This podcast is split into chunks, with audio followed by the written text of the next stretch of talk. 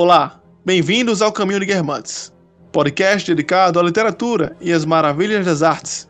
E no episódio de hoje vamos falar sobre Frankenstein ou O Prometeu Acorrentado. Eu sou Joelson Matias e de que vale dissecar, analisar e dar nomes se não chegamos à profundeza das coisas? Oi, meu nome é Karen e Victor Frankenstein brincou com fogo. Aqui é Hector, e mesmo os adversários de Deus e dos homens tinham amigos e companheiros na desolação. A criatura estava só. E hoje, para fechar o nosso mês do terror e horror aqui no Caminho de Guermantes, vamos falar sobre esse livro que é muito especial, que é um livro muito lindo, apesar de ser horrível. No bom sentido, é claro. Antes de começar, gostaríamos de pedir a você, ouvinte, que curtam nossas redes sociais, começando pelo nosso Instagram, ou underline Caminho de Guermantes. Lá você vai encontrar postagens sobre livros, literatura e sobre dicas e várias outras coisas bem interessantes. Você pode também nos seguir lá no Medium. É só digitar no Google ocaminho.medium.com que você vai chegar à nossa aba de textos. Lá você também vai encontrar vários textos sobre educação, leitura, literatura e várias dicas de estudo. Antes de começar a falar propriamente da história e do enredo, assim como tendo aquela típica discussão que sempre temos aqui, vamos falar um pouco sobre a autora e sobre as origens do livro. Mary Shelley nasceu em Londres em 1797 e ela era filha de duas pessoas bastante famosas na época. O pai era William Godwin, ele era um filósofo, escritor, muito voltado assim para a política, então ele escreveu diversos ensaios e a mãe dela era a feminista Mary Wollstonecraft. Ela foi uma das primeiras é, escritoras assim a abordar o movimento feminista e a escrever mais explicitamente sobre o papel da mulher na sociedade.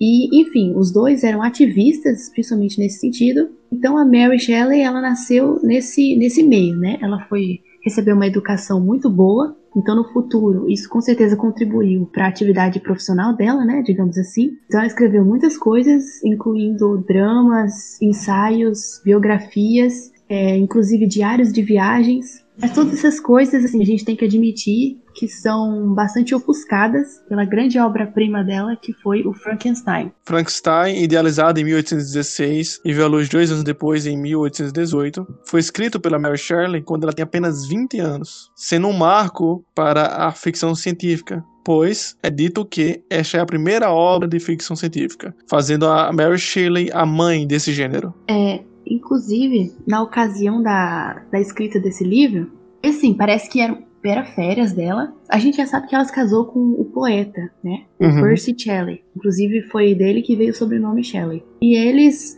em férias, assim, tiraram as férias, foram para Genebra. Inclusive, é a cidade onde acontece a maior parte do enredo de Frankenstein. E na ocasião, eles se reuniram num casarão. Ela foi com a irmã dela e com o marido. E foram para esse casarão onde lá estava o Lord Byron, famoso Byron. E acontece que a irmã dela, a Claire, ela acabou se tornando amante do Lord Byron. Então ficaram os quatro, os cinco, na verdade, ela, o marido, a irmã, o Byron e o médico de Byron. E aí, assim, parece que, eu não sei os detalhes dessa história, mas parece que o clima naquela época estava muito estranho e estava impossibilitando qualquer saída. Então a única atividade que eles tinham era ficar dentro de casa, ler, sei lá, romances góticos, enfim, não dava para sair. Até que uma noite, o Lord Byron sugeriu ao grupo que todos criassem contos de terror. A proposta é que todo mundo tentasse escrever uma história que fosse de terror, e foi nessa ocasião que a Mary começou a escrever Frankenstein. Ela não chegou a terminar, mas ela escreveu boa parte do conto nessa ocasião e a história ficou na cabeça dela. Inclusive, o médico do, do Byron escreveu um livro, que agora eu não me lembro o nome, mas que foi uma inspiração para a criação de Drácula. Do... O Vampiro é o nome do livro. Ah, olha aí. No texto que prefaceia o, o livro Frankenstein, ela fala sobre como o Lord Byron, que o cara já falou, para quem não sabe, Lord Byron é o cara que escreveu Don Juan, né? Então ele é um dos poetas mais importantes da literatura inglesa, junto com o marido da, da Mary. É, ele trouxe alguns livros de terror nessa noite chuvosa e eles estavam lendo já por isso, porque tava esse clima, né? Tava difícil, não tinha como sair. Então esse, esse, esse essa brincadeira que gerou duas grandes obras da história do, do terror entre e ficção científica foi saiu dessa aposta, por assim dizer. E ela falou que leu um texto, leu uma história de terror que assombrou. E assim, ela, ela relata que nunca saiu da cabeça dela essa história, apesar dela não saber o nome desse livro. E, e é, isso assombrou tanto ela que após essa, essa proposta de escrever o livro de terror, ela pensou um pouco numa história, começou a criar seus primeiros rascunhos de Frankenstein, foi dormir, teve um pesadelo e nesse pesadelo era como se houvesse alguém espreitando, tal como o monstro vai fazer com o Victor Frankenstein. Então, esse terror, quase que psicológico, foi o que vai inspirando ela a escrever os desdobramentos dessa história. É ainda válido uh, salientar que essa história não foi formada naquele, naquele tempo, naquela semana, por assim dizer. Né? Tanto que levou dois anos para ser escrita. Mas ela foi fomentando isso, foi amadurecendo, até trazer a público. Lembrando que ela tinha muita vergonha de escrever. Ela relata nesse trecho inicial do livro que ela ficava em casa, trabalhava em casa, né? Lembrando que ela é uma mulher do século do começo do século XIX e então ela cuidava da casa, né? Da família, da, dos filhos. Eu não sei se ela tem filha, da filha não. Ela cuidava da casa, da família e tal. E havia muita pressão sobre ela porque o, o marido dela já escrevia, né? Ele estava começando, em pouco tempo se tornou um grande poeta. E os pais dela, como Karen disse, também foram grandes escritores e foram bem sucedidos em seu, em seu ramo. Então sempre teve essa pressão em cima dela e o que fez ela, ela escrever também. Porque como ela também relata, ela sempre teve essa coisa de escrever, sempre foi para ela a imaginação. Ela cita no início Don Quixote, Paraíso Perdido, duas obras que, ao meu ver, inspiram muito o Frankenstein. E a gente vai ver mais na frente os argumentos que eu tenho para propor isso. Mas é bem isso mesmo, né? ela não queria escrever. Mas mesmo assim, pensa aí, com 20 anos ela escreveu esse livro. Uhum. Só, só um adendo aqui. É, e acaba que no final de tudo, né, a própria Mary Shelley ela ficou mais é, conhecida, ela ficou mais famosa do que o próprio uh, Percy Shelley, né, que foi o, o marido dela. O marido dela é bem conhecido realmente como poeta, mas ele tem algumas poucas obras que é, tiveram tanto destaque, né? O poema de Ozymandias é realmente um poema muito bom, mas a gente vê que a termos de livros clássicos, a Mary Shelley ela se destacou bastante, a ponto de a gente estar tá conversando sobre o livro dela e não estar tá conversando sobre os poemas dele. Ainda, ainda sobre as inspirações, é legal a gente falar que Frankenstein é inspirado num castelo que ela visitou nessa viagem é, que estava indo para Genebra e que tinha o nome Frankenstein também, que significa Rota dos Francos. É uma tribo germânica e então toda essa coisa alemã que vai ter na história vai estar tá bem embasada, pois essa teve essa, essa forte inspiração. Além disso, ela tem uma grande inspiração, né? Pois, como o título já diz, Frankenstein ou Prometeu Moderno, do da obra Prometeu de Ésquilo, grande escritor da tragédia grega. Mas abordaremos isso durante o podcast, pois tem tantos temas interessantes dentro dessa temática. Ah, então, vamos começar com um breve resumo sobre o livro, sobre o enredo, e após a gente vai detalhando um pouco melhor sobre cada uma das partes do livro. Mas, basicamente, o Frankenstein é um romance em que nós temos um personagem principal, que é o Victor Frankenstein, e ele é um cientista, certo? Então ele é um estudioso, é, e a busca de, de, todo, todo o propósito dos estudos dele é que ele possa estar tá, é, aprendendo a criar uma forma de vida. Então ele vai começando a estudar alquimia, e aí depois ele começa a entrar no mundo das ciências naturais, e ele sempre teve em mente é, a ideia de criar uma vida. E aí ele vai atrás, realmente estuda, e ele cria o que é conhecido no livro como simplesmente criatura. Então, através de partes de corpos que ele coleta no cemitério, é, ele vai juntando, ele forma um, um projeto de ser humano, que não é necessariamente o ser humano, mas é uma reconstituição de, de várias partes de corpos diferentes, e ele consegue trazer vida a é, esse corpo, né? e aí fica conhecido como criatura. Então, por contrário do que a gente possa possa pensar, é, essa não é uma vitória para ele, apesar de que era algo que ele vinha buscando. E ele fica completamente horrorizado com o que ele cria, né? E ele tenta fugir de todas as formas. E aí o resto do enredo vai ser a relação que ele cria, ele, Victor Frankenstein, cria com a criatura que ele deu vida. Então a criatura, ela tem a própria autonomia, ela tem suas atitudes, ela também vai sofrer consequências das suas atitudes, e tudo com base na criação do Victor Frankenstein. E ao longo do enredo a gente vai ver um detalhamento muito forte de como é essa relação. É, principalmente quais são as analogias que a gente pode tirar disso também. A história inicia de uma maneira muito peculiar. Já que esperamos né, ler algo sobre o Dr. Frankenstein, esperamos que comece algo já na ação, na narração, né? E que isso vá nos mostrando e ambientando com o local que ele supostamente trabalha. É isso que o imaginário geral se tem, né? Pelo menos foi isso que eu tive a impressão ao iniciar essa leitura. Só que, como eu disse, a história começa de um jeito bem diferente. Pois, a princípio, é uma história epistolar, tal como é, os sofrimentos do jovem Werner. Começamos é, vendo uma carta, tanto que o meu título é Carta 1. A carta, que rapidamente vamos descobrindo que não é do Frankenstein, nem de nenhum personagem famoso, né? Até então, é, fala sobre um homem que está em busca de aventuras. Ele é um navegador que está querendo até ir aos confins do mundo para descobrir sobre essas coisas que ele leu nos grandes livros, as coisas que ele leu nos, li nos livros de seu tio. E nós estamos ali acompanhando essa, essa transmissão de cartas entre ele e sua irmã. Sua irmã que é bem preocupada com tudo que vem acontecendo com ele. Esse personagem, que vai ser o Walton, será de extrema importância no final da história, como quem já leu já sabe, mas por hora nós vamos primeiro entender para onde essa história está indo por meio dele. Em suas primeiras quatro cartas que introduzem o livro, nós vamos descobrindo como foi essa aventura de é, ir para vários países, reunir uma certa tripulação para o seu navio, e o medo, e a gente vai vendo o medo dessa irmã, né? De que possa acontecer algo. Não que a irmã fale nas cartas, nós só vemos um lado da carta, mais uma vez, tal como o sofrimento de Jovem Werner. Nós só vemos a escrita dele, né? Mas pela escrita dele, nós pressupomos que há uma preocupação da irmã. E, em certo momento, ficamos sabendo que ele foi até o extremo do mundo, em algum dos polos, que agora não vou lembrar qual, mas nós sabemos que ele está numa região muito gelada, muito, muito inóspita para o ser humano. Ele busca encontrar algo, busca uma grande aventura, algo que ele viu nos livros. Em certo momento, andando por perto das geleiras, ele vê ele ele e sua tripulação vê ao longe uma criatura gigantesca em cima de um, um estilo, em cima de um tipo de trenó é, puxado a cachorros.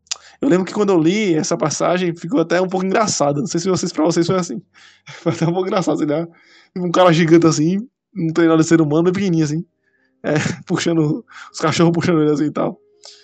E logo após isso ele veio é, um homem também no trenó, sendo puxado pelos, pelos cachorros. Só que esse homem estava todo acabado e tal. Pouco tempo depois, como eles estavam em um local onde a geleira se movimenta, ou seja, sempre a quebra de geleiras, movimentação das águas, enfim, coisas naturais que podem acontecer com os viajantes. Nessa quebra das geleiras, nessa quebra do gelo, o, o homem que vinha atrás acaba por se desequilibrar e cair na água. E pedir socorro, né? Ele pede socorro à tripulação do navio que vê. E a tripulação não ia deixar um homem morrer assim. Eles vão lá, resgatam o homem, e esse homem não é ninguém mais, ninguém menos do que Victor Frankenstein. Achei interessante essa parte porque o Frankenstein ele é meio durão, né? Até o Walton achou estranho que o homem naquela condição, é, já velho, lá perdido, estava quase morrendo. Quando eles é, pediram para ele entrar no barco, se não me engano, ele perguntou para onde eles estavam indo, né? Assim, tá, mas para onde vocês estão indo?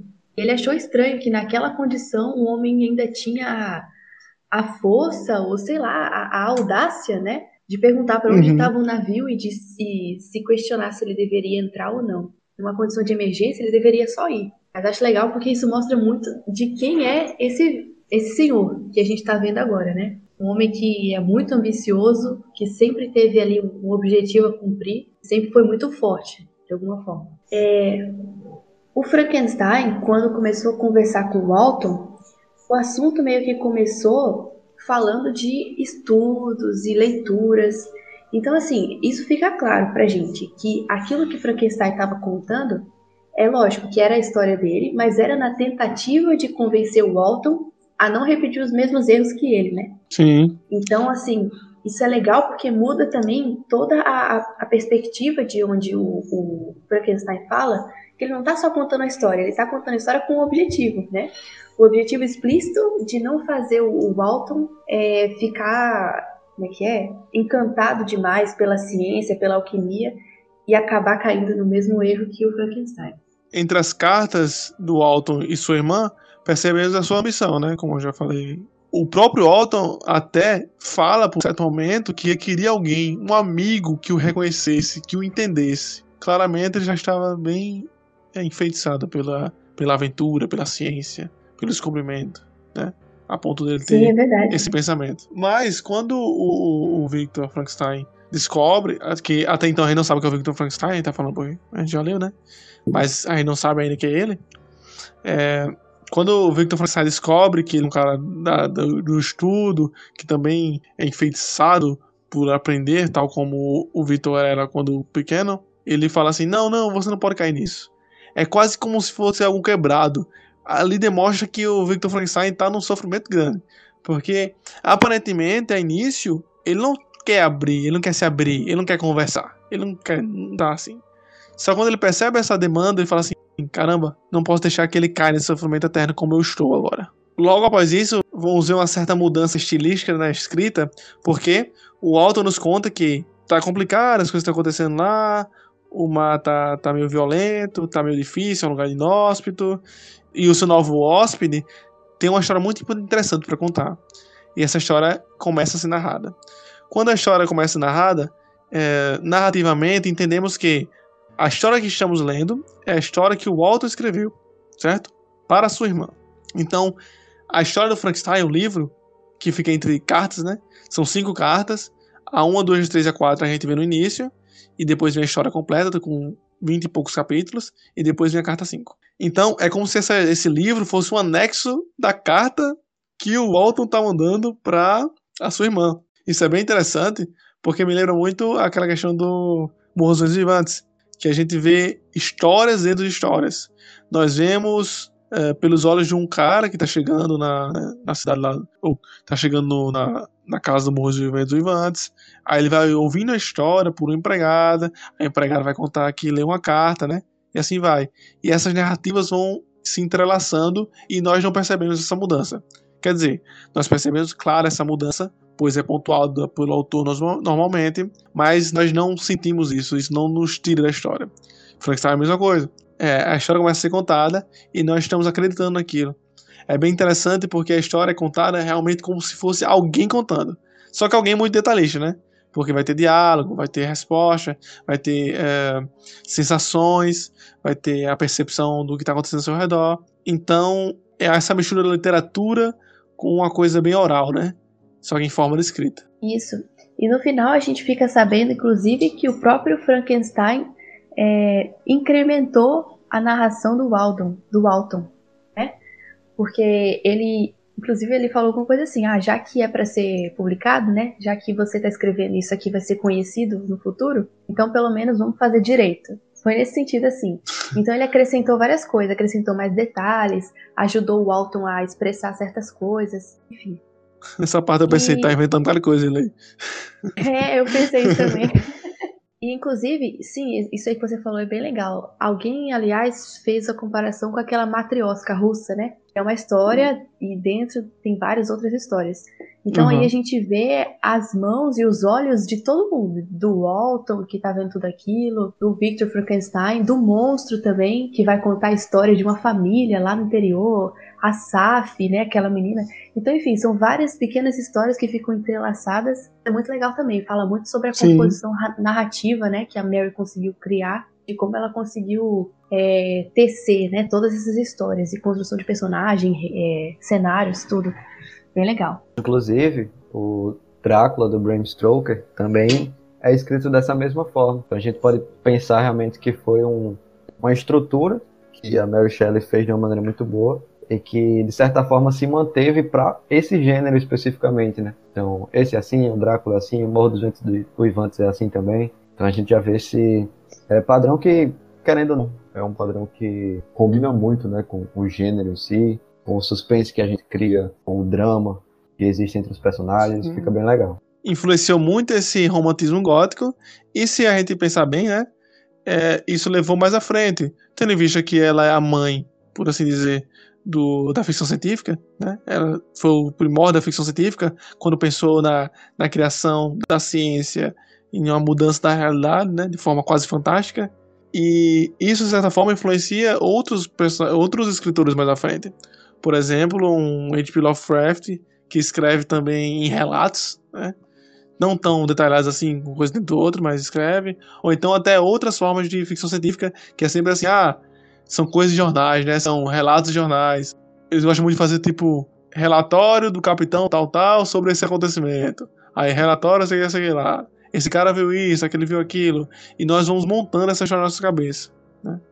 Eu acho que, talvez esteja forçando, mas eu acho que é possível que tenha essa influência, assim, em toda a ficção científica, eu diria.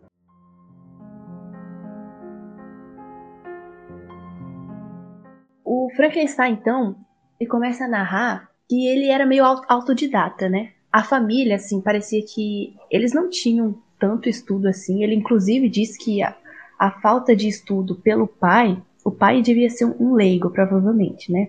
Isso prejudicou ele. Porque ele diz assim, que quando adolescente ele se interessou muito pela alquimia. Então ele lia autores como, por exemplo, Paracelso e o Agripa, né? Cornélio Agripa. E ele se encantou com aquilo ali. Inclusive, narra depois que se o pai dele tivesse um entendimento assim mais moderno da ciência, poderia alertar ele contra o perigo de se envolver com esse tipo de ciência. Mas ele diz que não teve essa orientação, então ele engendrou nesse assunto aí e só foi ser confrontado lá na frente quando ele estava na, uni na Universidade de Ingolstadt, Sim. Alemanha. Essa é parte interessante porque ele fala assim, que ele estava de férias, né? Aí ele encontra um livro, aí o, o pai dele fala assim: ah, isso é besteira, isso aí já é ultrapassado. Ou seja, o pai dele tem até uma certa noção, né? Tipo, por cima assim, de que aquilo não servia. Mas ele não tinha argumentos, né? Ele, ele tava naquele senso comum. Aí ele fala assim: ah, se meu pai soubesse de verdade aqui ali, poderia ter me explicado e eu não teria entrado por esse caminho. Uhum. É engraçado que tem uma transferência de culpa aí, como o monstro vai fazer com ele, né? As coisas se repetem. É, as coisas se repetem. Algo a se pensar. É. É cíclico. E aí, Assim, O homem é filho do homem. E aí, quando ele tinha 17 anos, ele resolve ir para a universidade. Então, os pais mandam ele para a Alemanha. E antes dele partir, a mãe dele falece. Então, lá no, no ambiente tranquilo, onde ele vivia no interior, em Genebra, ficava o pai, os dois filhos menores, né, que eram irmãos do Frankenstein, e uma moça, que era Elizabeth. Essa moça, ela era tratada como prima, pois quando o, os pais do, do Victor já o tinham, né? Em uma certa viagem a encontraram, né?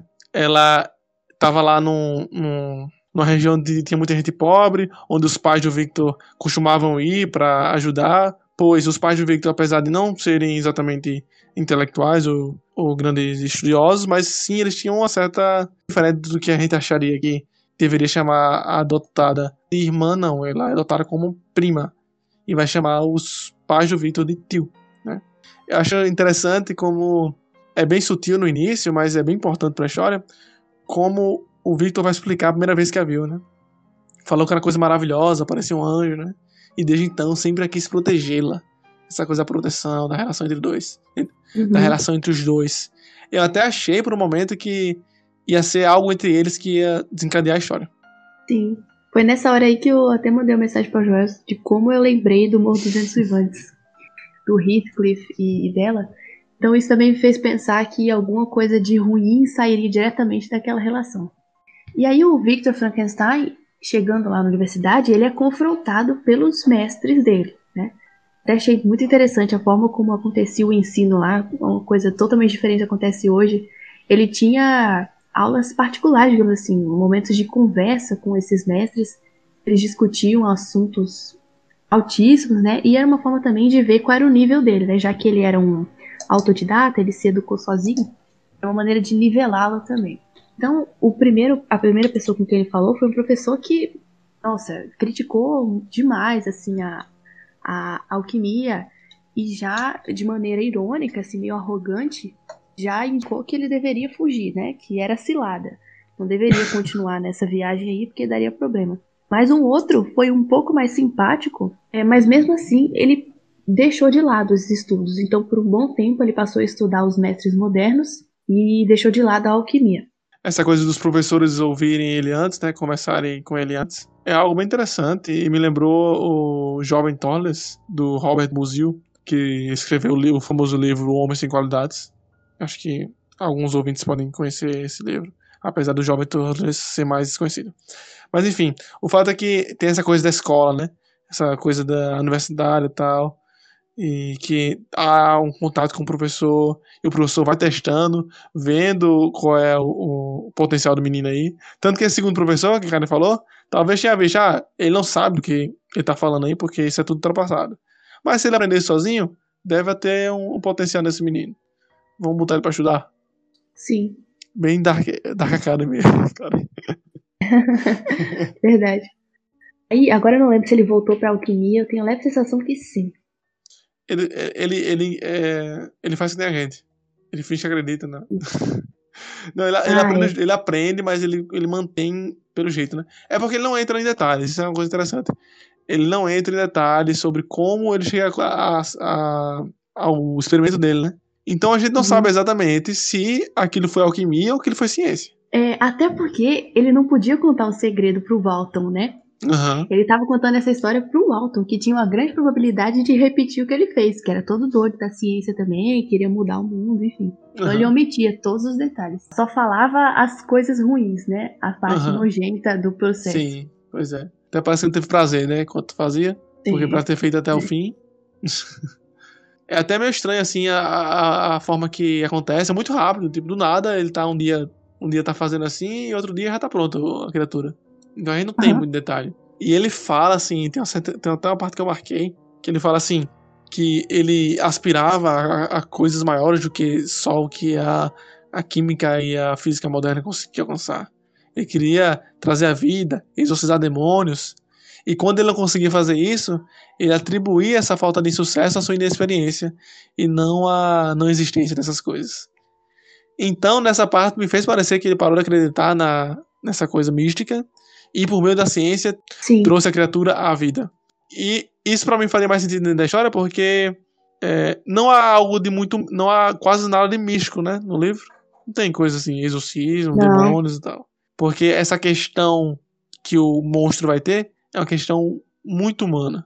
E seja na alquimia, seja na ciência natural, o estudo dele era sempre voltado para o início das coisas. Ele queria descobrir as origens da vida. Então existia sim os segredos metafísicos que ele queria investigar, mas o ponto central dele era um elixir da vida. É que, que chave que existe para dar play nessa máquina que é o ser humano. Então ele direcionou os esforços para descobrir a origem da vida com o objetivo de replicar. Né? Ele não queria apenas é, entender, mas ele queria aplicar também e criar um novo ser humano do nada. E, aliás, além de criar um novo ser humano, o objetivo dele era criar um elixir da longa vida. Então, ele queria uma espécie de pedra filosofal, né? Muito ligado com a alquimia também, não tem jeito. Que era para, de certa forma, extinguir toda a doença do homem e que ele pudesse fazer com que os homens vivessem para sempre sem que houvesse violência. Tipo assim, é, ninguém morreria a não ser em casos de, de violência, entendeu? Então ninguém morreria por morte natural, digamos assim doenças, nada disso. Karen falou em Pedra Filosofal, abre aspas aí para aqueles que conhecem Full Metal. Quando eu comecei a ler Frankenstein, eu pensei, caramba, tem umas coisas aqui a ver com Full Metal, né? Assim, volta à vida, não sei o quê. Aí essa coisa Filosofal, da imortalidade. E lá na frente, a gente descobre que o nome do pai do, do Victor Frankenstein é Alphonse, que é o nome do personagem principal do Full Metal. Então tá aí, aí quem quiser achar que isso é uma referência. Não tenho certeza, mas foi interessante. Ei, só deixa eu fazer um parênteses aqui. Uhum. Que vontade que deu de estudar, que vergonha que deu na minha cara. É verdade. Quando eu lia as descrições dele sobre conhecimento, sobre aplicação, meu Deus, eu me senti uma inútil. Eu também falei isso pra cara, e o cara, deu vontade de estudar, pô, quando eu vi ele, mano. Deu vontade de estudar. Eu falei, não, pô, sem condições, pô. Tô fazendo o que da minha vida. Pois é, exato.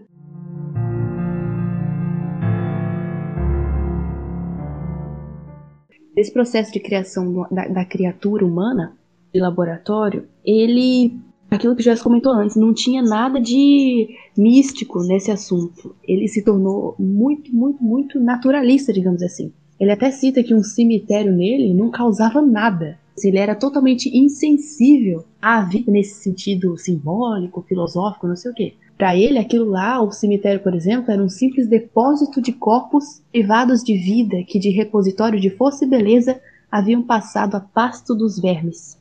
Então, assim, ele chegou num ponto que ele, para criar essa criatura dele, ele cavava o, as, as, as, covas né, no, no cemitério em busca de pedaços de corpos que ele costurava literalmente, ele costurava e juntava tudo isso de corpos diferentes para criar essa esse monstro, né, que virou depois. Uhum.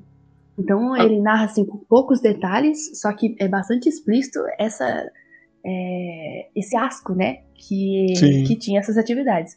Mas ele fala, inclusive, que esse asco ele só sentia agora, quando estava contando pro Walton. Porque no momento enquanto ele fazia isso, era como se ele fosse absolutamente cego à sensação que essa nojeira causava nele, porque ele estava tão concentrado na obra que, enfim, ele estava ali envolto numa espécie de, de mágica, né, que aquela ação causava, e que ele nem parava para pensar no quanto aquilo era repugnante. Sim.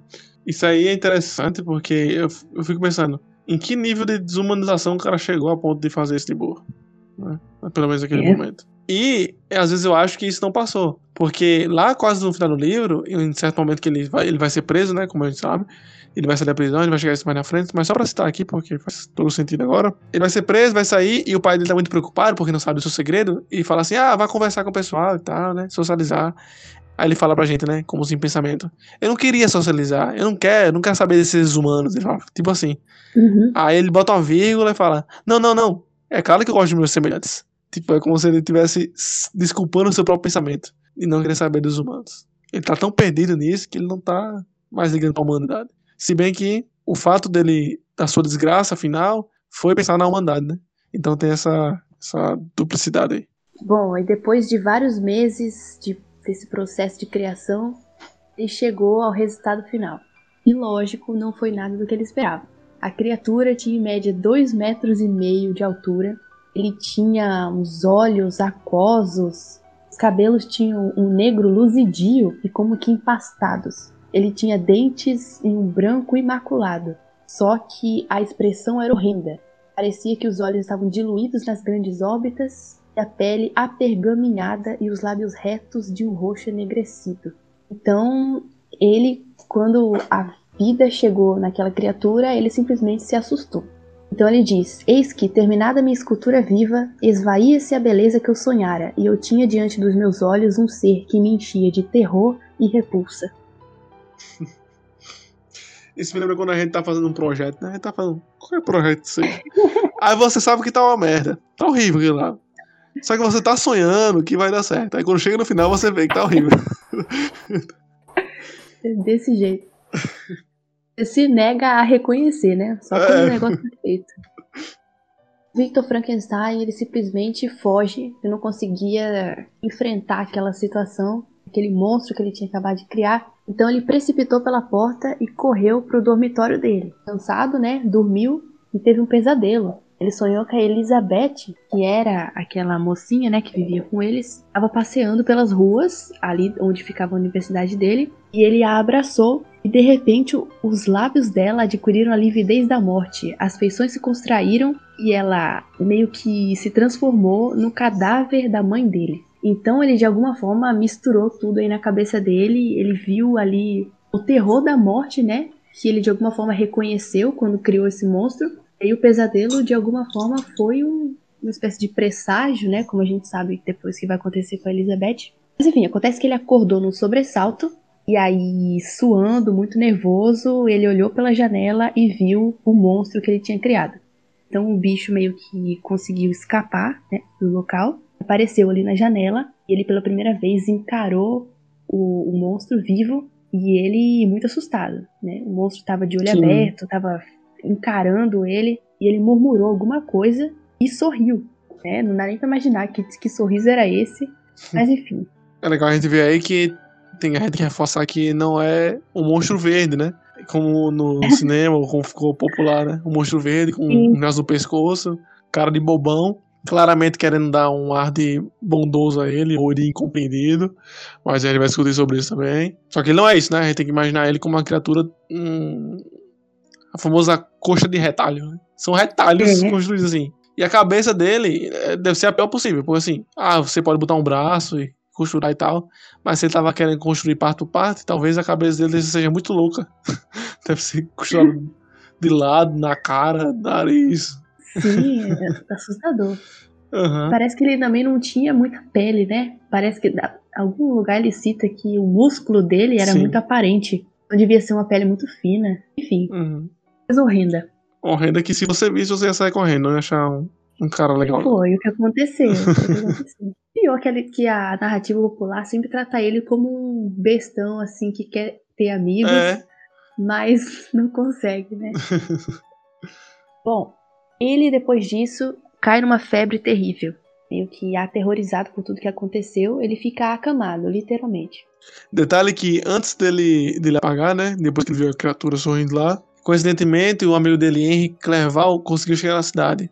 É dito pelo próprio Victor Frankenstein que o Henry Clerval sempre foi amigo dele desde pequeno, desde muito jovem, eram amigos.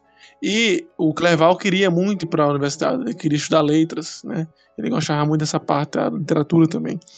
Só que o pai do Clerval não permitiu. Anos depois, né, já alguns anos que o, que o Victor Frankenstein está estabelecido na universidade, o Clerval chega e, exatamente na hora que o Frankenstein está desesperado porque estava fugindo do monstro. Pelo menos ele não encontrou o amigo dele, né, cortando seres humanos e colando os pedaços. E, e, foi uma grande ajuda, né? Ele sempre chegava em boa hora. Tanto é Sim. é que ele ficou vários meses acamado, o Frankenstein, e durante todo esse tempo foi o Clerval, o único enfermeiro dele e que cuidou dele o tempo todo. Sim. E ele cai nessa febre aí, nesses delírios, é, bem a la Raskolnikov, como a gente falou aqui. E ele passa alguns meses nisso. E o pessoal da família foi muito preocupado com ele, né? A gente vê essa preocupação nas cartas, nessas cartas que são relatadas. O Cleval fica respondendo por eles, por ele até o momento que ele se sente melhor, né? E engraçado também que isso fica um pouco implícito, mas aí a gente pode até conversar sobre isso agora, que ele tava no final do curso, né? Pelo que eu entendi. É. Porque ele passou alguns meses lá e vai embora, e tipo, acabou o curso. É, não dá pra saber o que aconteceu. Ele pegou o diploma? Foi laureado? Eu acho que sim, ele finalizou os estudos. Uhum. Aí foi longe. Aí foi longe. ah, tem até uma cena que eles estão conversando que ele fala assim: Dá que pra o professor dele fica chamando atenção para essas coisas que ele não queria mais ouvir, né? Porque quando ele acorda e passa um tempo lá, eles passam um tempo antes de voltar para casa, eles passam um tempo lá é, passeando, o Cleval fica estudando e tal, e eles vão visitar um professor, o professor mais chato. E esse professor fica falando sobre conceitos elementares da química física e que o ajudou a, a construir a criatura, ou falando sobre os instrumentos da química, né? E o professor fala assim: Ah, esse menino aqui é um gênio fenomenal. Sei nem por que ele tá se fazendo doido aí. Porque, né? Ele, ele fica meio com medo disso aí, fica meio nervoso. Porque ele é um cara, tipo, pelo que para, aparenta naquele diálogo, parece que ele chamou atenção na universidade. Um certo dia, Victor Frankenstein recebe uma carta de seu pai. Nesse ínterim, ele já tinha recebido uma carta de Elizabeth pedindo novidades, porque assim, o Victor passou meses e meses lá internado, né, digamos assim, sem poder se mexer muito mal, e ele tinha prometido à família que escreveria com frequência. Dá pra ver que eles tinham uma boa relação, né? eles eram muito unidos, enfim. Elizabeth escreveu pedindo notícias, ele conseguiu responder, só que pouco tempo depois o pai escreveu contando uma notícia desesperadora. Então o pai conta para o Victor que o irmão mais novo da família, que era o William, ele foi assassinado é, nas primeiras linhas da carta ele já conta essa notícia e ele vai correndo para Genebra. Ele já estava um pouco melhor de saúde e aí sabendo da situação, né, de como a família estava abalada. Aliás, a Elizabeth, ela tinha se culpado porque ele tinha saído para passear com ela e de alguma forma ela foi negligente, não se atentou. Ela, se não me engano, ela cochilou na beira do, do lago e aí ela estava muito mal por causa disso. Então, tanto é que quem escreveu foi o pai. E aí o Victor vai correndo para Genebra para cuidar da família, para ver o que tinha acontecido, enfim. É, a Elizabeth estava se culpando também, não só porque ela estava vacilando, né? Não prestou atenção, porque ela deu a correntinha que pertencia à mãe deles, né? Para o William usar. E como o William morreu, e ele morreu sufocado e foi roubado, aparentemente, pois a correntinha não estava mais com ele. Então isso levou a Elizabeth a acreditar que ele só foi assassinado pela correntinha, né? Foi tipo um latrocínio. Matou e roubou a, correntinha. Então ela fica se culpando nisso. Além de que, enquanto eles estavam na estrada, é, o Ernest e o William vão correr na frente, o William se perde. E o Ernest volta perguntando cadê ele. Eles passam a noite inteira procurando, até que encontra o corpo do menino lá, morto ao chão, com o pescoço, né? É, marcado por isso, e sem a correntinha. Ao saber dessa, desses detalhes da morte do William, o Victor rapidamente se lembra do monstro. E como a gente sabe, o monstro está solto aí, perambulando pelo local e sempre na cola do Frankenstein. Como é o criador dele, né, ele é de alguma forma aficionado por esse criador. Então ele Sim. fica perseguindo ele. É lógico que ele tem os motivos dele, logo a gente vai descobrir, mas ele está sempre seguindo, perseguindo o Frankenstein. É uma espécie de sombra aí, todo, todo lugar que ele vai, o monstro tá lá também. Agora eu queria saber como é que foi que ele chegou a essa conclusão. Porque assim, quando ele tá contando a história, beleza, né? Já se passou o tempo, então real, re, retroativamente ele consegue construir a história. Pensar assim. A gente entende porque ele pensou assim. Mas na hora, como é que ele chegou a essa conclusão assim? Não, foi o cara, foi, foi o bicho. Pô. Tipo, ele tava muito paranoico.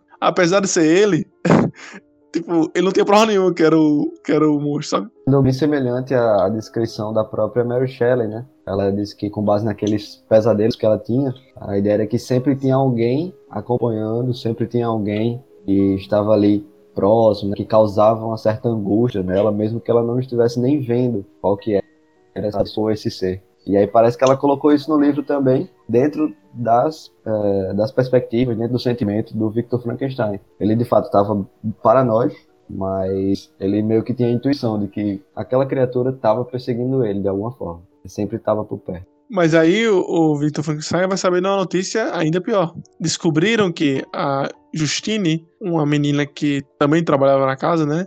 Pelo jeito a família dele era bem, é, bem afetuosa, bem caridosa. Então, além de permitir a prima dele, a Elizabeth, que a gente vai descobrindo que existia uma relação amorosa entre eles e é normal, já que eles não são considerados irmãos, né? São primos. E é até do gosto da família que eles se casem. Além dela, também vai ter essa Justine, que é a outra menina que foi abandonada pela mãe, que a mãe não gosta muito dela, e acabou por ir morar na casa, junto com o Victor, com o William, com o Ernest e Elizabeth e seus pais. E ela é bem querida na casa. Quando se descobre que a correntinha que estava com o William quando morreu está no bolso da, da Justine, toda a culpa cai em cima da Justine. Todo mundo vai cair em cima né, dela. A própria família que conhecia, a própria Elizabeth, que está sendo culpada por ter deixado a correntinha com o William, vai acreditar que é ela. E o Frankenstein fica pensando: caramba, mais um para minha conta. Porque ele começa a se culpar. Se for o monstro, é culpa minha. Se a Justiça morrer, será culpa minha também. E é isso que Sim. acontece. exatamente isso que acontece. E é exatamente isso que acontece. Esse livro é completo, pô. Tem até uma cena de tribunal, pô. É verdade. uma não, duas, né? Sim. duas ocasiões. Frankenstein, então, ele faz tudo para absolver a, a Justine. Porque ele, ele cria piamente que o verdadeiro assassino tinha sido o monstro que ele criara. Então ele vai vai falar com magistrados, ele participa como testemunha no julgamento, de uhum. tudo, faz, fez de tudo para absolver a pobre da Justine, mas infelizmente sem sucesso. Ele, de alguma forma, estava num dilema de como abordar essa situação, porque apesar de ter certeza do verdadeiro assassino, se ele contasse, ele seria visto como louco. E assim, eu até achei meio estranho, assim, digno de questionamento esse essa abordagem do livro, porque tipo assim, esse universo, nesse universo era possível então a criação de um ser humano a partir do nada. E, mas mesmo assim, era tão improvável como é no nosso universo, entende? Uhum. Tipo assim, havia a possibilidade, mas isso era um assunto que nem se falava, ainda mais no interior de uma cidade, por exemplo. Então você pensa assim, qualquer tentativa dele de escrever o que, que ele fez e quem, e o monstro que ele tinha criado, com certeza ele seria taxado como louco. Então mesmo que ele tenha conseguido lá, era algo tão improvável como é pra gente. Sim, sim, é verdade. O que me chamou a atenção também, é, nessa coisa do desse dilema dele, é que eu senti assim na minha leitura, até marquei essa, essa parte, não vou achar agora, mas eu marquei em algum lugar aqui, que é, é claro, eu, no lugar dele, faria, não faria o mesmo, né? Não sei se faria o mesmo, mas eu entendo, ah, eu tenho empatia pelo, pelo momento dele ali. Ele queria salvar a Justine, mas ele também não poderia dizer porque é cidade como louco. Só que existe um momento ali que ele claramente tá justificando. Ele tá dando desculpa. Ele fala assim: não, não, não. É porque vão dar como doido, né? Deixa Ele não fala assim, deixa morrer, mas praticamente foi isso. Ele falou, deixou morrer. Porque ele não queria é, realmente arcar com essa responsabilidade. Inclusive, arcar com a responsabilidade é uma coisa complicada pro Victor Frankenstein. Tendo em vista que quando sua criação se levantou, ele saiu correndo. É verdade, né? Engraçado que.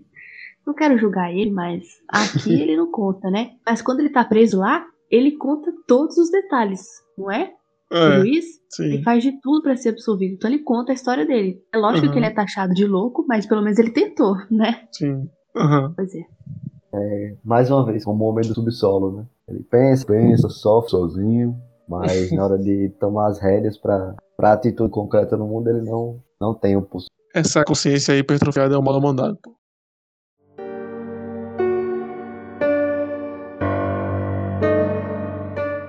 Logo no final daquele que ele narra a morte da Justine, quem passa a falar agora é o Frankenstein direcionado ao, ao alto, né? Ou então uma espécie de reflexão, de uma autorreflexão, assim, falando para si mesmo, pensando alto. Ele fala que aquele infortúnio ele passou à contemplação do profundo e mudo pesar de Elizabeth. Elizabeth ainda se sentia culpada daquilo e agora tinha mais uma morte nos seus braços, que era a de Justine. E também a dor do pai. Então foi uma morte, assim, foram dois pesos, né, repentinos assim, o William e a Justine. Então aquele lar que era tranquilo, feliz, de repente passou a ser atormentado por essas duas mortes. E ele, assim, numa autorreflexão, diz claramente que aquela, aquele seria só o princípio, né, da torrente de, de males que viria decorrente dessa criação dele. Sim. Essa coisa agora aí, essa coisa que você falou agora, a contemplação dele sobre as pessoas ao seu redor, né? Ele até vai, vai andar a cavalo nas montanhas.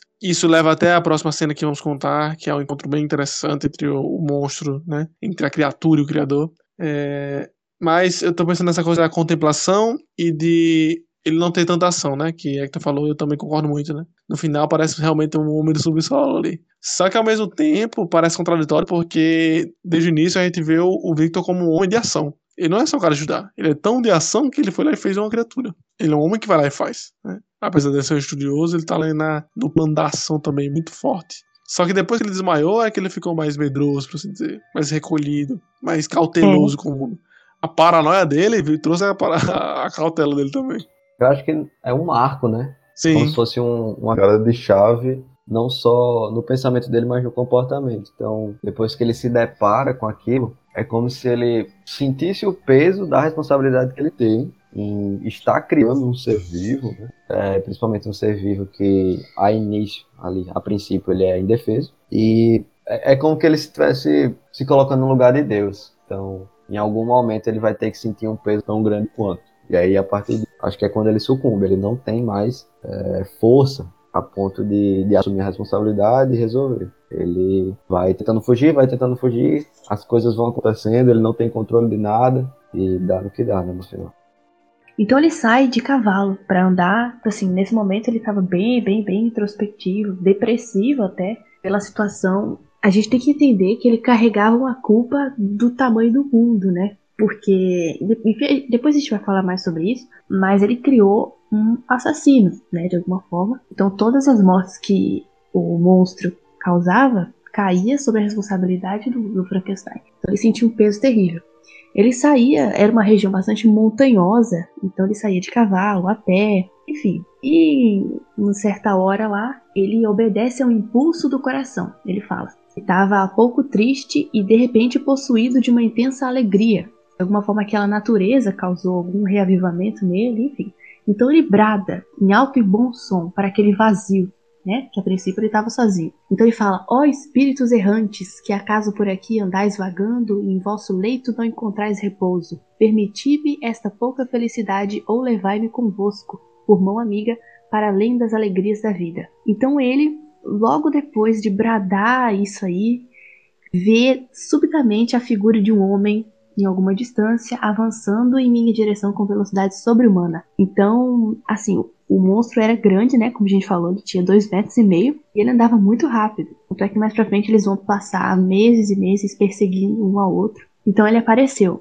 E aí é nesse momento que eles vão ter a primeira conversa. Até então Sim. eles já tinham se encarado, mas agora a gente vai conhecer de fato quem é esse monstro. A gente vai descobrir que ele tem boas capacidades, capacidades humanas e sobre-humanas, né? Tanto físicas quanto intelectuais. Então eles vão ter essa conversa aí que é essencial para a história toda. É interessante porque aí no Victor uma certa curiosidade mórbida, né? Porque ele sabe, mais ou menos, ele tem essa intuição de que é um assassino. Ele sabe que ali é uma criatura. Mas a criatura fala assim: venha comigo até a cabana. E ele vai assim, tipo, ele fica meio desnorteado, mas ele vai. Ele tem essa curiosidade entre si. É até engraçado a primeira vez que o monstro fala, eu não entendi. Eu falei, caramba, o monstro falou. Eu não achei que o, que o monstro falava. E a princípio, realmente, o monstro não fala, né? Como vamos descobrir mais à frente. Então, o Victor pega seu cavalo, vê a criatura ir na frente e o segue de longe. Quase uma distância segura. Mas, ao entrar na cabana, eles ficam frente a frente. E é aí que a criatura, o monstro, aquilo, né, vai lhe contar a sua emocionante história, se for verdadeira.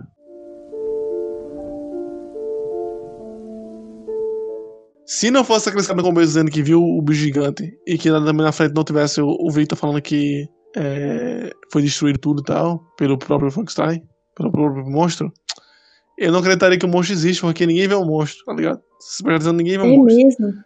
É tipo o fantasma de Hamlet. É. Boa, boa, boa. eu, eu, lembro que eu pensei isso quando, quando eu li. Bem lembrado, bem lembrado.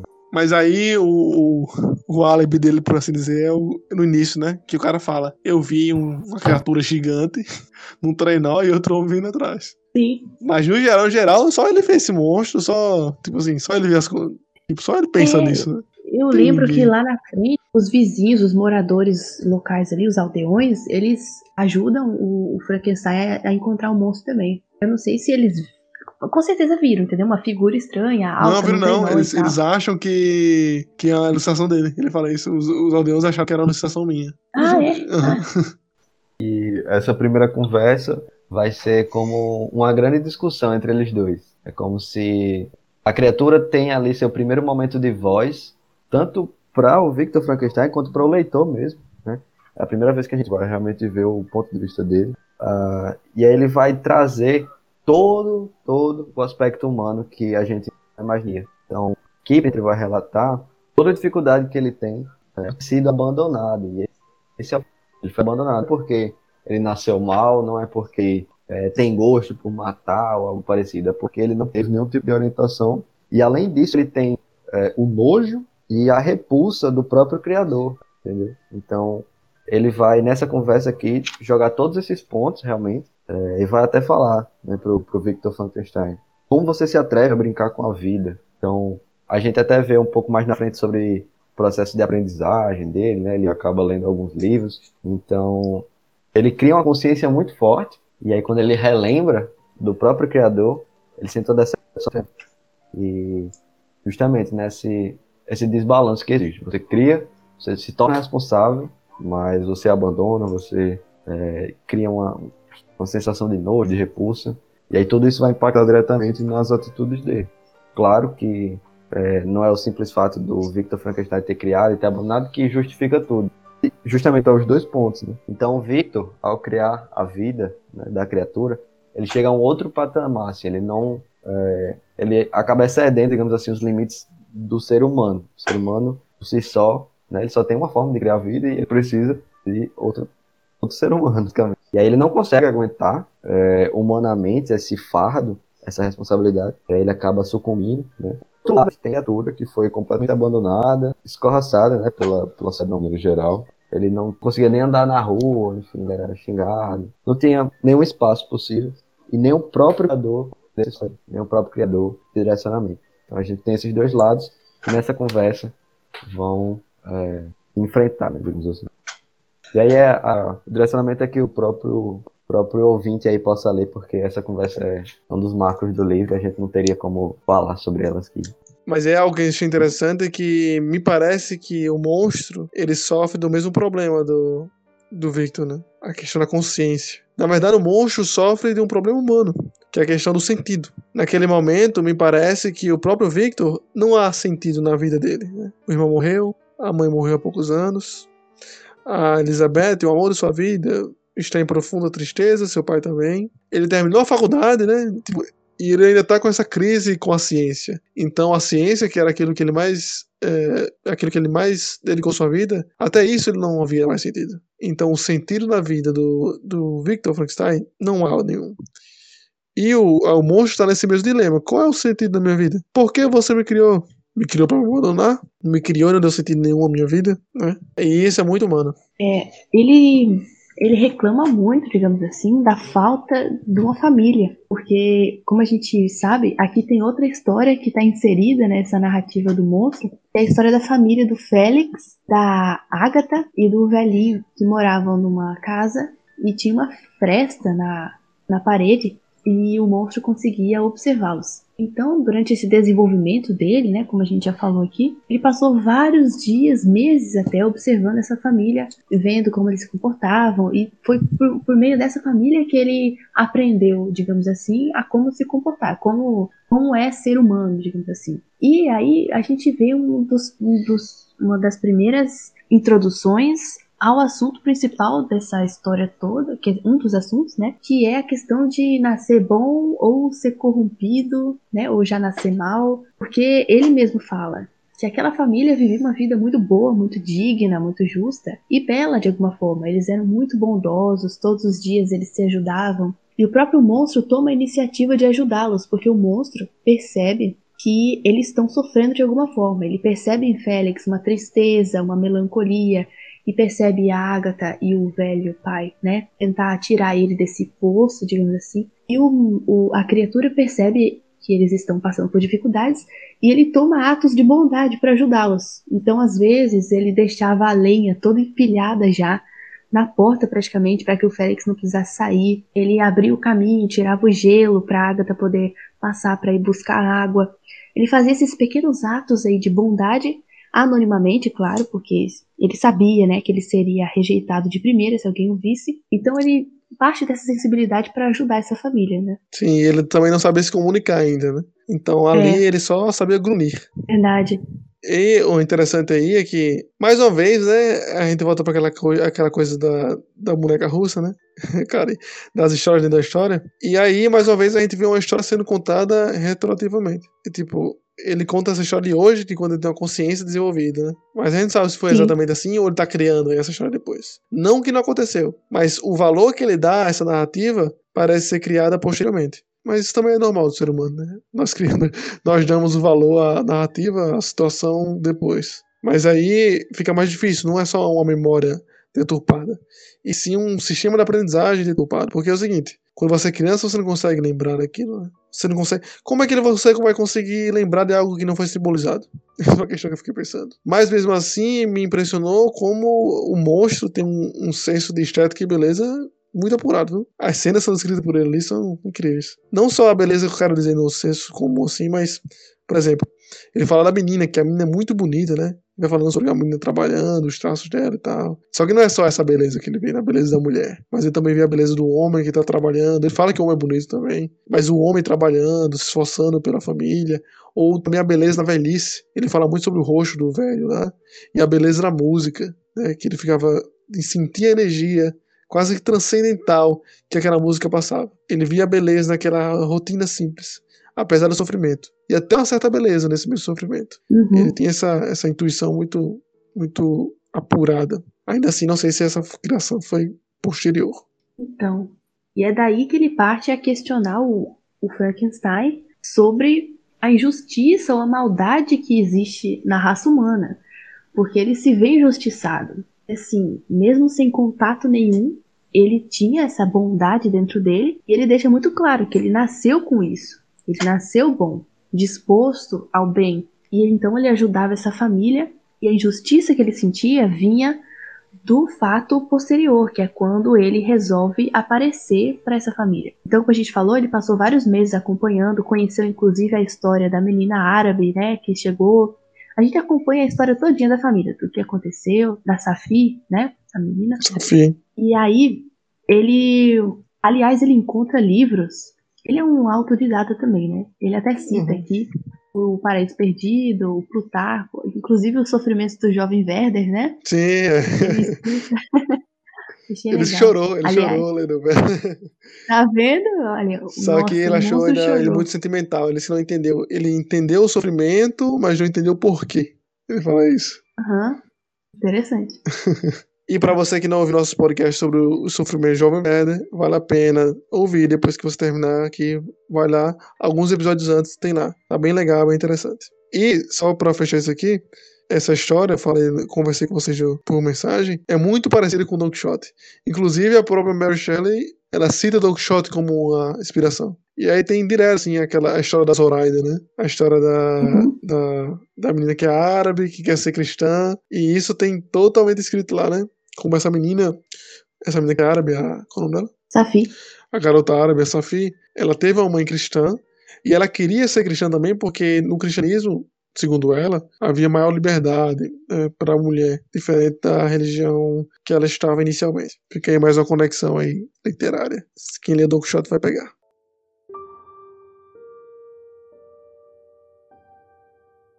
É, a criatura, então, depois de acompanhar essa família, resolve dar as caras. Então ele separa uma tarde lá, ele já sabia da rotina todinha, né?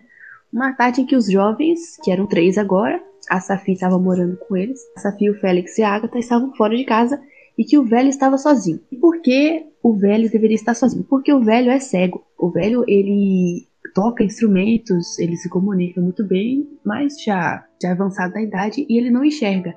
Então, a criatura, como sabia que o problema dele era a aparência, que ele tinha desenvoltura suficiente para convencer alguém de que ele era capaz de, de, dar uma boa conversa, enfim, ele vai até o velho cego. E ele sabia que não se assustaria. Então ele consegue. Essa hora, eu não sei se foi pra vocês assim também, mas a gente começa a torcer pelo monstro. Sim, é exatamente isso. Inclusive eu comecei a torcer mesmo pelo monstro que o cara falou, eu fiquei até empolgado com a história. Eu queria que fosse ter mais. Eu achei que, tipo, ele ia virar amigo do velhinho e tal. Eu achei que até a historinha interessante. Sim. Pra você ver como que a história do monstro cativa, né? E, inclusive, hum. a gente se coloca no lugar do Frankenstein que tá escutando isso tudo, né? A gente começa a se perguntar como é que o Frankenstein tá se sentindo. Mas de qualquer forma, a gente começa a cair na, na história do, do monstro e a gente torce para que ele consiga a simpatia daquela família que ele tanto amava, né? Ele deixa muito claro que ele era muito apegado àquela família e que ele se sentia um protegido deles e também um protetor, né? Já que ele cuidava com esses pequenos atos. Enfim, mas eles não se conheciam. Então ele consegue falar com o velho, ele tem uma boa conversa até, dá para perceber que ele tem uma boa linguagem, tem conhecimento, né? Estudou bastante. E aí ele não, ele não diz o nome, não diz de onde vem, até porque ele não sabe, mas a conversa dura muito pouco. De repente, entra na porta o Félix, a Safi e a Agatha. E aquela conversa que tinha tudo para ir para frente, né? Porque o velho até então tava tudo bem ali o, os três começam então a, a espancar o monstro. Porque é lógico, uma criatura horrenda daquela, eles se assustam na hora e aí começa a expulsar eles e a bater bastante. Inclusive, um deles desmaiou. Acho que foi a Agatha, desmaiou. Sim. E o Félix avançou firme para poder proteger, porque imaginou que o monstro estava fazendo mal ao pai dele, né? enfim, e aquela família que ele tanto amava expulsou eles de casa de uma forma bem violenta. E ele até disse que o, o coração afundou no peito e ele se conteu. Ele tinha força suficiente para esmagar todo mundo ali, né? Ele era muito forte, era gigante, mas ele se conteu e fugiu. É engraçado que nesse momento a gente cria simpatia realmente em, em cima do, do monstro. Até que nos deixa um pouco confuso lá na frente. Porque a gente vai ver essa mudança repentina na, no monstro, né? Foi o seguinte, ele era uma pessoa legal, né? Show de bola. Começou lá, gostou das pessoas, não matou as pessoas. Mas foi lá, né? Se revoltou, né? A gente vai descobrir que ele se revolta. A gente vai até falar um pouco mais sobre isso, só tô orientando um pouco. Mas ele se revolta e vai lá e vai matar o irmão do seu criador, né? E depois quer conversar com o seu criador. E depois faz um pedido pro seu criador. E depois fica puto com o criador. O próprio Victor desconfia dele, né? Então a gente vê aí, eu acho, já vou jogando aqui, a gente vai poder ter, conversa mais sobre isso no finalzinho do podcast. Mas que ele não é bom nem mal. Ele tá nessa, nessa dualidade aí. Mas que ele faz aquilo que ele tem vontade. Esse é o maior problema dele. Hein? O problema não é a bondade e a maldade dele, mas sim a vontade dele. Né? Já que ele não foi socializado, ele faz aquilo que ele tem vontade e para alguém que tem muito poder isso é complicado. O monstro ele passa por outras injustiças. Tem um momento que ele tenta salvar um menino que se afogando e aí ele de novo quase Ele quase morre, né? Porque é muito forte. E aí, de novo, um adulto vem lá e começa a espancar ele, a desprezar. E aí ele vai mesmo que absorvendo todas essas acusações e ele declara guerra à raça humana. Não somente à raça humana, que ele julga ser mal e injusta, mas ao próprio criador dele, que considera ter abandonado ele. E assim, coloca culpa no Frankenstein, né? Por não ter dado a ele nenhum propósito, nada. De onde que vem aquela citação, gente, de Paraíso Perdido, né? Acho que a própria epígrafe é essa. É, parece perdido. Criou alguma coisa assim. Isso. Não pedi pra nascer. Adão falando. É igual os adolescentes, quando é. fala. Então, né, é exatamente isso. Porque. Tem até a síndrome do, Frank, do, do, Frankenstein. Síndrome do Frankenstein é quando você acha que tá todo mundo contra você, que ah, olha aí. tem um ódio contra, contra tudo e contra todos, né? É, mas essa citação é foda. Vale ser recitada em recitei. Pedi eu, ó Criador, que do barro estes homens, pedi para que me arrancastes das trevas, Paraíso Perdido, capítulo 5, verso 747, 745. É interessante que eu tava vendo, né, fazendo curso do Pondé sobre pecados, né? E ele inicia focando muito sobre isso. Sobre como o primeiro pecado é a autoafirmação. Né? Ele primeiro tem que ter um objetivo. E um ódio que se tem do Criador é de não ter dado objetivo. Porque basicamente estávamos nas trevas, né, nesse vazio. E nós fomos tirados do vazio e colocados em um canto. Só que esse canto ainda não é um lugar existente, não é um lugar real, palpável. É como se fosse um trilho, né, um trilho magnético que a gente tá preso em algo, mas ainda não tá pisando em nada. Ainda tá flutuando nesse nada ainda. E aí o medo da queda nesse nada que nos faz é, entrar em angústia, desespero. Essa falta de sentido que pode nos levar a cair no nada. Então, o homem, o Adão ou o monstro criado por Frankenstein, ele tem que se autoafirmar, né? A arrogância é a primeira coisa. Ele tem que se autoafirmar, ele tem que se rebelar contra o Criador. Ele tem que acessar a ciência, pois não há rebelião sem acesso à ciência. O fruto proibido é o conhecimento. Se não houvesse toda essa, essa socialização né, uh, que o, o monstro vai ter com a família, não teria rebelião contra seu criador. Sim.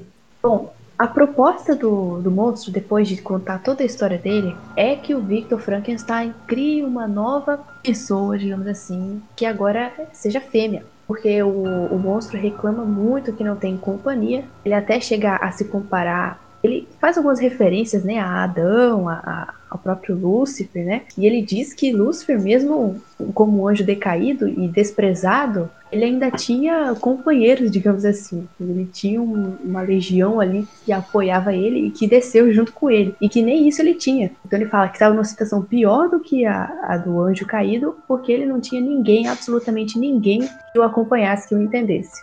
Essa foi a, a frase que eu falei na abertura. Justamente, ele fala, se compara e, uhum. e vê que, na verdade, ele estava sozinho ali. Então, para ele, a, a, relação lógica, principalmente com o que ele tinha lido, com o que ele tinha visto de experiência a partir da leitura, era ter alguém que compartilhasse é, a imortalidade junto com ele, né? E ele não iria achar isso em nenhum outro humano, primeiro, porque é, todos os humanos têm aversão a ele, e segundo, porque só ele seria imortal. Então, ele pede para o, o Victor Frankenstein fazer uma pose, né? Uma companheira para ele. E aí o monstro diz assim, ó, se você não criar fêmea, eu vou atormentar sua vida para sempre.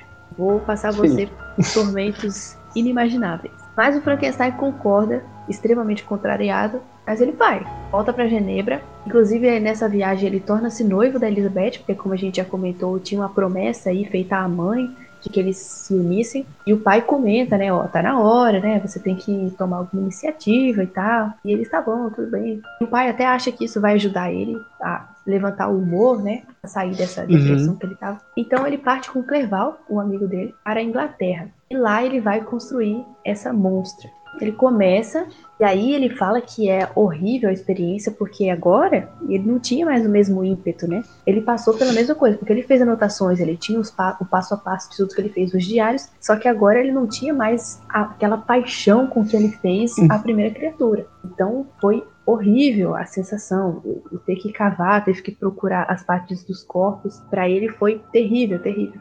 Apesar de que ele fala que seria interessante se ele tivesse no tempo, né? No tempo do que ele estava bem alegre, bem entusiasmado com a ideia. Porque como se passaram alguns anos, é, houve muita mudança tecnológica nos instrumentos, avanços da ciência. Então tudo isso facilitou Acredito até que ele fez um tempo hábil, né?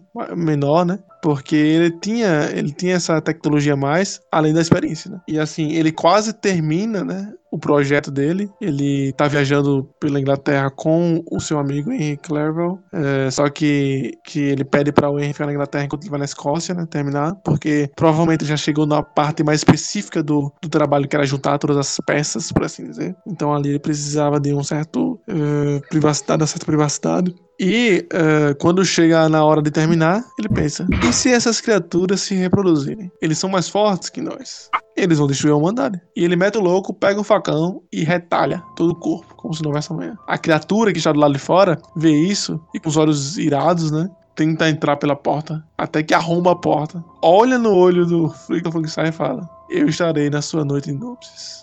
É que não falou só isso, né? Tem um diálogo interessante. Mas essa é a Meu parte mais, mais impactante, né? É a ameaça, né? Ele tirou o que ia ser minha mulher, agora eu vou tirar sua mulher. Você vai saber o que eu sinto. Mas aí o Victor chega à conclusão que tem que ir embora. Mas ele percebe, não, não posso deixar o corpo aqui, né? Vou descobrir. Então ele amarra todas as partes do, do, do corpo lá, que ele, que ele acabou de cortar, de retalhar, limpa tudo e joga no rio o corpo, para que ninguém nunca encontre o Victor marca com o Clevaldo e ele voltar pra Inglaterra, pro, mais no sul da Inglaterra, né? Que ele tá bem no norte. É, do, é, nas ilhas lá em cima, lá, na quase das costas ali, Orlando, naquela Irlanda, naquela região é. ali. E eles combinam de voltar, né? Só que existiam uns aldeões ali, né? Uns, uns vilarejos ao redor. Então, o Victor tinha, temia o quê? Que encontrasse os corpos perto da, da onde ele tava. O corpo, né? Que ele dilacerou lá. Então ele pega o corpo, bota nas sacolas e entra num barco para ir afundar parte do corpo no rio. Só que acontece é que, se não me engano, ele é, acaba sendo levado pela maré. E ele acaba sendo levado e vai para um lugar que ele não queria ir.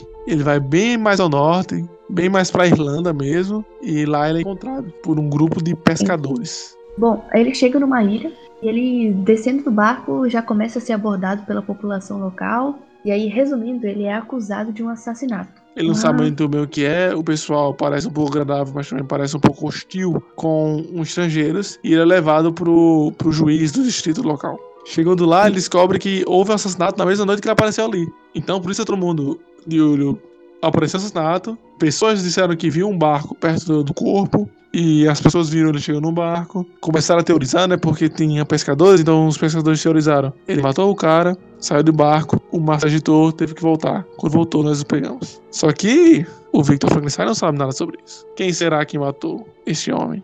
O juiz, é, muito confuso com a história, parecia alguém pato que mondoso, falou o seguinte: então eu vou levar esse rapaz lá para ver a reação dele na, na cena do crime. E aí, chegando na cena do crime, que o Victor Frankenstein descobre que quem morreu foi ninguém mais, ninguém menos do que seu próprio amigo, Henrique Clerval, que deveria estar no sul da Inglaterra, mas está ali de uma maneira muito estranha, lá na Irlanda, e morto. Com certeza, foi o primeiro passo da vingança do monstro. Parecia ser um procedimento judicial mesmo, né? Fazia parte ali do julgamento, levar o, o assassino, o é. acusado assassino, para se confrontar, para dar de cara com o corpo morto. Então é aí que ele descobre que quem morreu foi o Clerval. E aí, a hora que ele vê o Clerval, ele é acometido assim por um acesso de, de, de, de fúria, de espanto gigantesco que ele fica horrorizado, começa a chorar, cai em cima do, do, corpo e Cleval, é você. E aí fica muito claro assim que essa não seria a, a reação típica de um assassino. E, mas enfim, o, o julgamento ele é de certa forma suspenso porque o, o, o Frankenstein depois disso cai numa febre de novo e fica acamado. De novo passa algum tempo ali muito doente e o magistrado, como Jesus falou, ele parecia realmente ser bondoso. Tanto é que ele concede ao Frankenstein uma enfermeira e um médico, que não era algo comum para se dar a acusado de assassinato, para cuidar dele. É logo depois ele recebe a visita do pai. Assim que ele acorda, o magistrado vem noticiar ele que ele tem uma visita e na hora ele, ele pensa no monstro. Ah, meu Deus, é um monstro aqui para tirar satisfação para rir da minha cara e ele fica horrorizado. Mas quando ele olha para a porta, quem tá ali é o pai dele. E aí é bem impactante essa cena, porque o pai, velho, já doente, deixou a Elizabeth, um outro irmão, lá na, na casa. A Elizabeth também muito mal com toda a situação e o velho vai lá visitá-lo. E aí ele fica muito feliz com a visita do pai. É até bom, assim, pro leitor ver que o Frankenstein, pelo menos ali, tem algum momento de felicidade, coitado. Mas aí, logo depois, ele é absolvido da, da acusação, né? Não, é porque assim, é, não tem provas de que foi ele. Até os relatos eram meio confusos, era amigo dele. E o magistrado chega à, à conclusão de que realmente não tem prova alguma de que foi ele as próprias testemunhas, né, entre os vários relatos, é, chegaram à conclusão de que ah, realmente não tem ter sido ele. Então, sem provas, não houve julgamento. E ele, assim, ele rapidamente é liberado e é permitido que ele volte para sua terra natal, né, para Genebra. Para ele, de forma prática, assim, ele até fala que era igualmente odiosa a clausura, tanto nas prisões quanto fora dela, porque a prisão que ele vivia era outra. Então o pai dele vê como resposta a isso, né? Fala assim: ah, vai começar com a galera ali, tomar uma, tomar um cigarro, pra ver se você melhora. Mas nada. Até que o pai cogita o seguinte: será que ele tá amando outra pessoa? E assim, como a gente sempre colocou nele essa expectativa de que se ele casasse com a Elizabeth, ele esteja triste com isso. Só que ele logo diz que não é nada disso. E que até está com saudade de Elizabeth. E quer chegar rapidamente para o casamento. Bom, e aí ele se casa.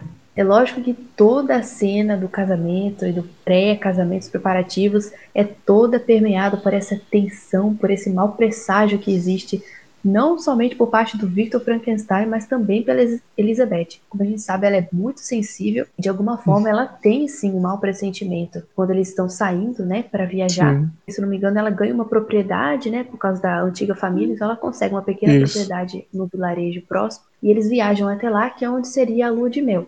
Então, ela o tempo todo assim é muito estranho. O clima, ele sabe que alguma coisa ruim vai acontecer, porque ele entende que o monstro agora tá atrás dele, e não atrás dele, mas atrás de tudo que ele ama. Então ele sabe que todos eles serão mortos em algum momento. Quando ele chega, né, é, a Elizabeth sente toda essa pressão, toda essa, essa angústia, ela também tá angustiada com as mortes que têm acontecido, com essa vida miserável que eles tinham ali. Apesar de ser boa economicamente, mas infortuna na, na vida das pessoas e na saúde, pelo jeito. Ele fala: Eu tenho um segredo para você. Só que eu vou lhe contar depois que a gente casar. Quando formos marido e mulher e que nada possa nos separar. Então, ele vai pro casamento, já ela já vai sabendo. Por isso que ela fica meio triste também na hora do casamento. Inclusive, é, ele fala que o dia do casamento, da preparação, foi o dia mais feliz da vida dele nos últimos anos. Por um momento, ele quase esquece que tem um monstro perseguindo ele. Mas mesmo assim, eles se casam e vão, né? E nessa noite, ele fala, né, que viu as carpas, né? Ela queria ver as carpas nadando na água, uns peixes nadando na água, algo assim. Só que eles não vão. Eles vão passar o mel dentro do quarto. Só que não como esperado, né? Ele fica sentado na cadeira, com a arma na mão, assim, na mão, assim. Eu imagino o cara assim sentado, né? Só todo jogado assim, com o paletó ainda, todo bagunçado, com a arma na mão, olhando pra porta. E ele tá lá nervoso. E ela não sabe o que fazer, ela sabe que tem uma coisa errada para acontecer. Até que ele escuta um barulho. Ele escuta um barulho lá atrás. Ele vai, anda até a parte de trás do, do local. Quando ele chega perto do, de, onde foi, de onde veio o barulho, ele escuta agora outro barulho, só que muito mais alto agora. Era um grito. Era um rugido de um monstro. E aí ele vai até a cama e encontra sua mulher desfalecida morta sobre a cama, sem respirar. Ele corre, vai no desespero assim, tenta se ver se tá respirando. O barulho é alto, as pessoas se movimentam, né? Eles são um tipo de hotel, parece. E ele olha pra janela e a criatura está lá sorrindo pra ele. Todo mundo começa a se movimentar, todo mundo começa a gritar, vem a marca no pescoço, né? Talvez ele não esteja tão louco assim. E todos começam a caçar esse monstro. Todo mundo pega a tocha lá, bem aquela cena clássica de caça Frankenstein, caça um monstro. Só que alguns dos, das pessoas do vilarejo, apesar de estarem seguindo esse monstro por querem, porque querem fazer justiça, não acreditam muito na história do Frankenstein. Acham que é um tanto de alucinação vindo dele. Quando ele vê que ela já está morta, não tem mais jeito, né? Ele já se preocupa com o pai. Ele sai disparado, não, não havia mais cavalos lá. Só que ele consegue um modo de voltar. E o mais rápido que ele consegue, ele volta a Ginebra, a casa do pai. Quando ele chega lá, felizmente ninguém tinha morrido. Mas com a notícia da morte da Elizabeth, com toda a desgraça acontecendo, o velho Alfonso não resistiu e vai morrer também. Na cabeça do Victor, depois de todas as mortes, ele não tem mais razão para viver. Agora, tal como o monstro, ele está sentido para a vida. E ele encontra sua fé, só o único sentido, na vingança.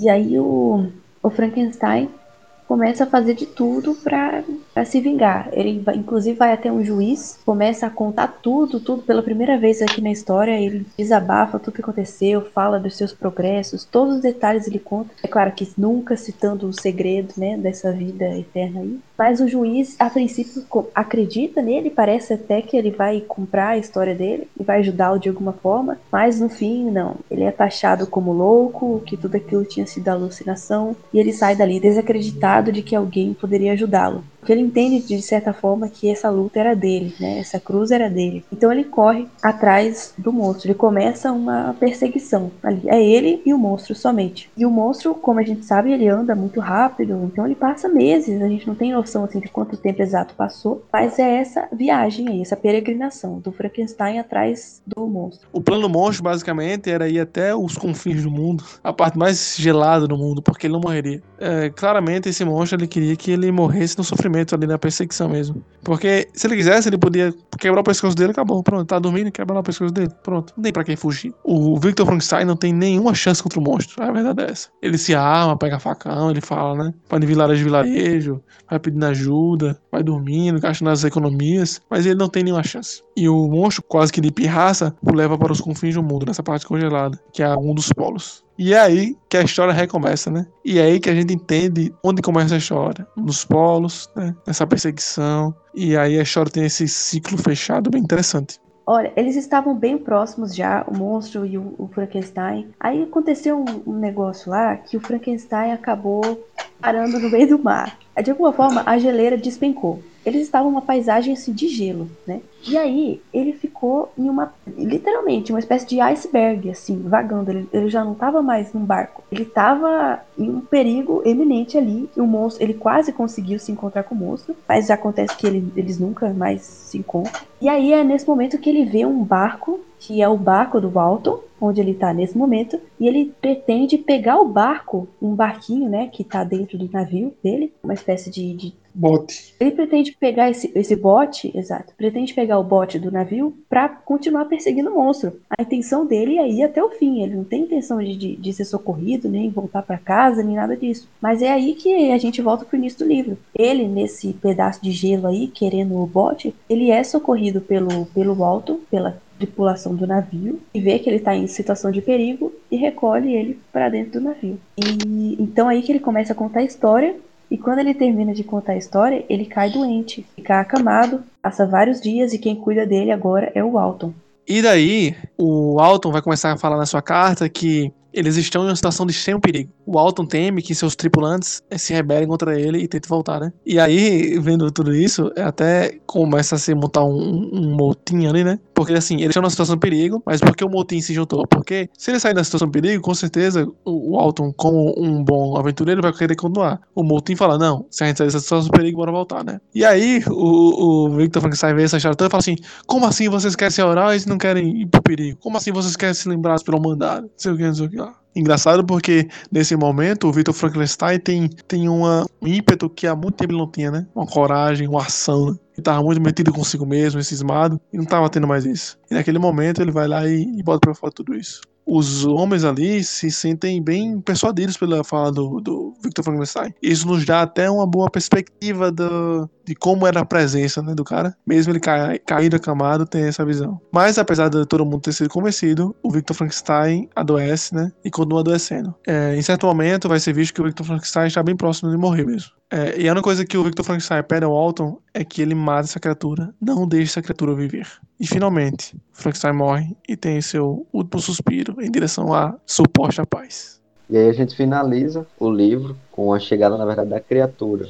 É, que eles estão. Eles tanto estavam procurando, tanto estavam perseguindo, com a morte do, do próprio Victor Frankenstein. A criatura ela sobe ao bar e ela tem uma conversa com, com o Alton, né, o capitão do bar. E ali ele faz, de maneira geral, um discurso que resume muito do que a obra quer passar, é, resume muito do que ele passou né, na vida dele e que ele provavelmente tem de perspectiva para o futuro. Que na verdade tudo aquilo que ele fez, tudo aquilo que, que ele passou foi por conta da relação dele com o criador dele, é, o Victor Frankenstein, que agora que ele estava morto, assim também para ele acabaria a vida. Ele disse também que a própria morte do criador foi para ele como se ele tivesse sido uma vítima também. Então, apesar dos percalços, ele ainda sente ali naqueles últimos momentos uma espécie de sentimento de fraternidade. E, e aí nessas últimas falas dele, ele realmente demonstra muita consciência de que ele. É, mas é verdade que eu sou um desgraçado. Matei sede desamparado, estrangulou um inocente, perseguiu até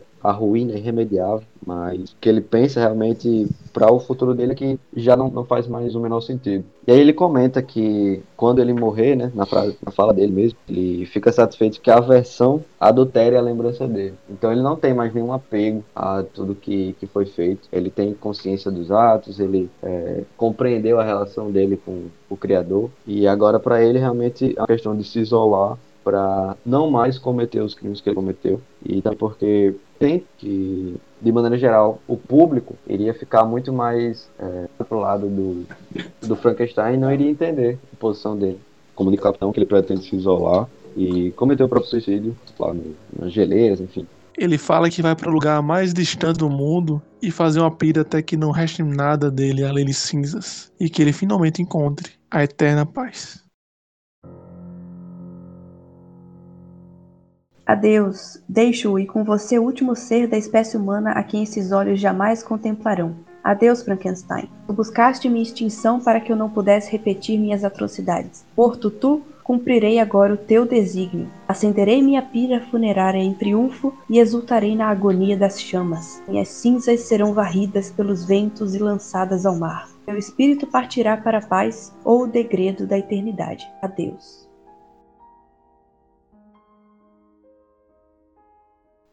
É interessante a gente trazer aquele claríssimo paralelo entre o Prometeu acorrentado, né, a, a obra de Ésquilo, e o Prometeu moderno, que é o subtítulo do Frankenstein, é isso. Para quem não sabe, um rápido resumo do Prometeu acorrentado, a história mítica é que Zeus, né, ali o, o deus dos deuses no momento após a queda dos titãs, né, é, ordenou que fossem criados seres humanos. Só que ele não permitiu que os seres humanos tivessem acesso ao fogo. Lembrando aqui que o fogo significa o livre-arbítrio, a cultura, é, a produtividade, o pensamento próprio, a ciência, né? Esse é o fogo. Essa foi a piada que Karen fez no início, né? Tu falou o quê, Karen?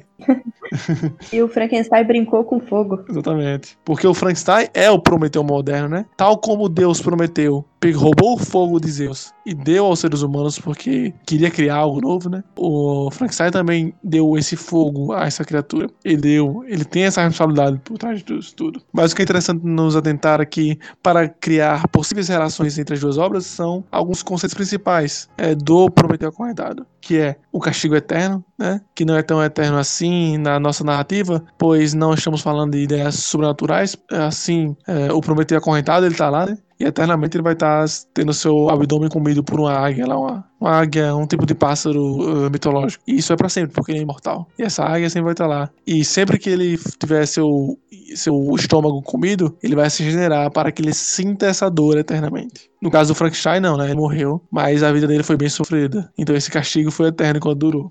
Uh, outra questão é o roubo do fogo, né? Que é a passagem da cultura ou da ciência. Pensemos aqui ciência não apenas como técnica, mas também a ciência de consciência, né? Que é de onde vem a palavra. E o principal é a criação do homem, que é a criação uh, do nada. Pega o barro e transforma em algo, ou pega uns pedaços de pessoas e transforma em algo que tenha consciência, que tenha vontade. A diferença é que aqui vemos a criação praticamente do Deus moderno, né? O Deus moderno é o homem. É o homem que manipula a técnica, que cria a vida a partir do nada. Ou, mais expressamente, cria a vida a partir dessa técnica, desse fogo dado por um tal criador. São sequências, são ciclos de, de, de revolta contra o seu criador, né? Acreditando que haja um Deus ou não, um criador ou não, existe ainda assim a questão né, humana, quase que metafísica, que é de onde viemos, para onde vamos, estamos aqui por algum motivo? Né? E se mesmo que não exista nenhum criador, nós temos esse questionamento. E esse questionamento se passou para a criação, no caso o monstro do Frankenstein. E esse ciclo se repete, se não, não tomarmos a consciência exata. Porque tomar consciência não quer dizer também, né, se libertar de tudo isso. Vide o monstro. A consciência dele trouxe mais dor do que alegria.